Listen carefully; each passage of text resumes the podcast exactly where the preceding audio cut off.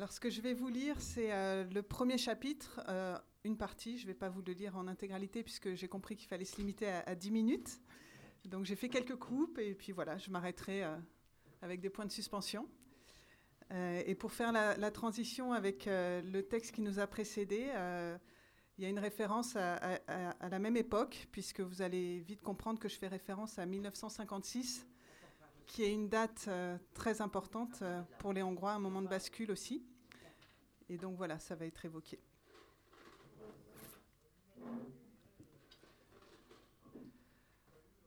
Budapest, place des héros, 16 juin 1989.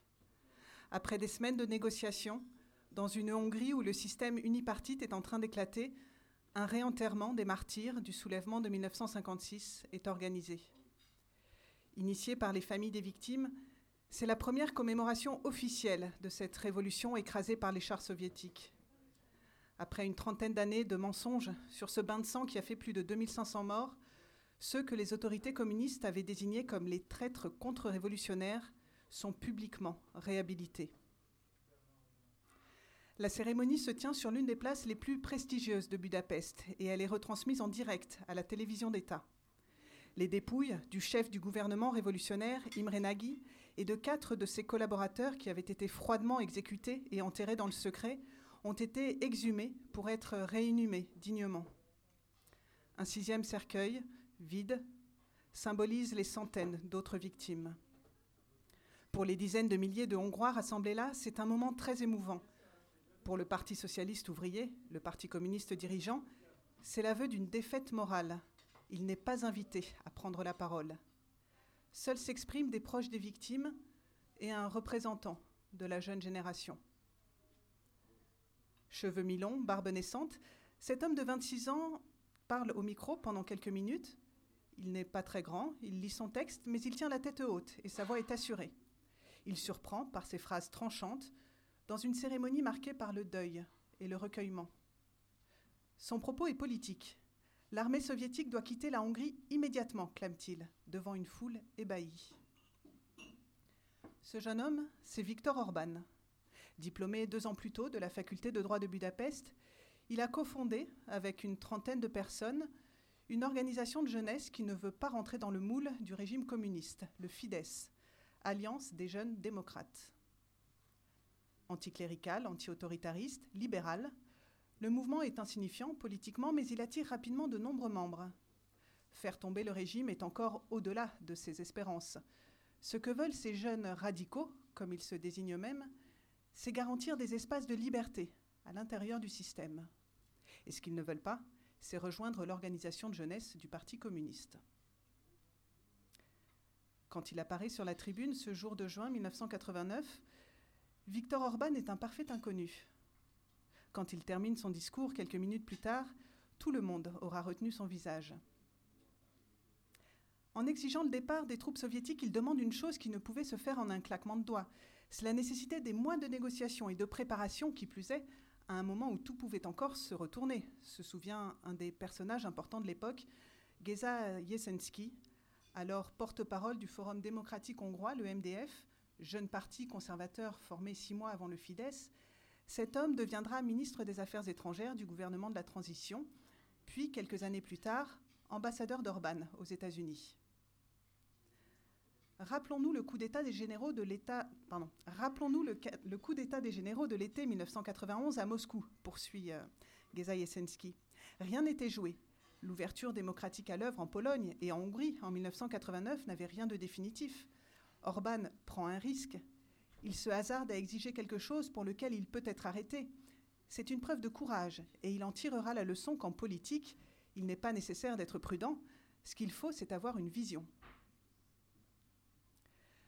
De ce discours, dont la version finale sera remaniée à la dernière minute avec son proche ami Laszlo Köver, qui occupera à partir de 2010 le poste de président du Parlement, Orban comprendra que foncer, sans s'embarrasser de doutes et de discussions, peut être couronné de succès. Les deux amis nourrissent depuis le début des années 1980 une farouche opposition au Parti communiste qui s'est propagée sur les bancs de la fac de droit de Budapest. C'était la première génération qui n'était pas obligée d'avoir sa carte au parti pour pouvoir prendre des responsabilités à l'université, témoigne Laszlo Kerry, l'un des anciens professeurs d'Orban, alors membre du courant des communistes réformateurs. Pour ma génération, cela paraissait incroyable, mais pour les autorités du moment, cela passait. Orban est né en 1963, autrement dit, il n'a pas connu le soulèvement de 1956 ni la consolidation qui s'est ensuivie. Moins marqué par l'endoctrinement du régime sous la Coupe de Moscou et moins craintive face à une éventuelle répression, sa génération ose plus que les précédentes. Le contexte est aussi plus favorable. Quand Orban fait ses premiers pas à la fac en 1983, le régime hongrois est déjà celui qui se montre le plus tolérant au sein du bloc de l'Est. Sous la direction de Janos Kadar, il s'est ouvert progressivement, suivant le principe énoncé par ce dernier en 1961 dans la Pravda, qui n'est pas contre nous est avec nous. De façon à s'éviter une contestation frontale, le régime accorde des avantages matériels et accepte l'émergence de certaines idées tant qu'elles ne sont pas directement dirigées contre lui. Comparativement aux autres démocraties populaires, les Hongrois voyagent plus facilement à l'ouest, la dissidence y est moins persécutée, la pensée non marxiste a droit de citer à l'université, un courant réformateur se forme au sein du parti au pouvoir. C'est dans ce climat, propice au débat d'idées et à la critique du communisme, que le personnage politique d'Orban se construit. Créé en 1983, le Collège d'études supérieures Bibo, où il réside et apprend le droit, est à l'image de cette ouverture. Le nom de ce foyer de Budapest, où les étudiants sont recrutés par cooptation, est en soi un symbole. Il porte le nom du philosophe et juriste hongrois István Bibo, un démocrate indépendant qui fut brièvement ministre en 1956 dans le gouvernement Nagui, où il s'était distingué par sa modération et son indépendance d'esprit. Passé par la prison, Bibo, qui défendait le parlementarisme et la séparation des pouvoirs, a écrit de nombreux textes sur l'histoire politique de la Hongrie et la spécificité des petites nations de l'Europe centrale, mais ses œuvres n'étaient pas publiées officiellement et circulaient sous forme de samizdat. Après sa mort en 1979, elles connaissent un renouveau dans les milieux critiques du système communiste. Bibo pensait que la Hongrie et l'Europe centrale avaient une trajectoire propre qui n'était ni celle de l'Occident ni celle de la Russie, explique Laszlo Kever, qui a étudié dans ce collège au cours des années 1980. Or, il avait formulé ses idées bien avant que la répression soviétique sévisse sur la Hongrie. Nous avons interprété sa pensée comme une alternative à déployer. Bibo est à l'origine, entre autres, du concept des petits cercles de la liberté. Selon cette vision, la liberté et la démocratie ne peuvent exister que si elles reposent sur l'existence d'une petite communauté. Il peut alors y avoir une autonomie relative par rapport à un régime en place. D'après Laszlo Kever, la lecture de Bibo a incité les étudiants du collège à accroître leur marge de manœuvre comme membres d'une communauté au sein d'un système dont ils ne pouvaient alors prédire la fin. Dans cette petite bulle de liberté où tout semblait autorisé, Orban s'intéresse de près à la contestation du régime communiste en Pologne.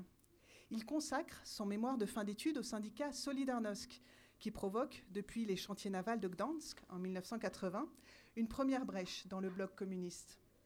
Certes, le retour, le retour de bâton est brutal, avec l'instauration de la loi martiale par le général Jaruzelski l'année suivante, mais les Polonais ont montré qu'il était possible, dans un pays sous la coupe de Moscou, de porter des revendications sociales, de mettre en œuvre des pratiques autogestionnaires dans les entreprises, de mobiliser massivement une société. Dans ce mémoire, dirigé par le jeune professeur Tamas Felegi, un homme qui restera lui aussi très proche d'Orban par la suite et officie désormais comme consultant entre Budapest et Washington, Orban développe l'idée que les organisations civiles comme Solidarnosc peuvent permettre d'ouvrir des espaces de liberté au sein du système communiste et des perspectives aux antipodes de l'État qu'il mettra en place 25 ans plus tard. Dans la crise polonaise, écrit le jeune Orban dans son mémoire, ce ne sont pas seulement des organisations qui sont apparues dans la clandestinité, une sphère s'est créée qui concerne l'ensemble de la société. Solidarnosc a ouvert la voie pour l'expression des différents intérêts dans le pluralisme. D'autres organisations se sont créées. Ce qui est vraiment intéressant, écrit-il, dans la structuration de la société civile, c'est le programme des mouvements d'autogestion. Ils veulent rendre permanente l'existence de la société civile. Cette conception, nous le verrons, n'accompagnera pas du tout Viktor Orban quand il se retrouvera à la tête du gouvernement hongrois. À partir de 2015, l'un des principaux axes de sa politique consistera précisément à réduire la sphère d'autonomie de la société civile hongroise en mettant entre autres toutes sortes d'entraves au fonctionnement des ONG. Mais dans les années 1980, on est encore loin de ce reniement. Une jeune génération en a assez du pouvoir qui la gouverne, et pour faire avancer les choses, elle regarde attentivement ce qui se passe du côté de la Pologne.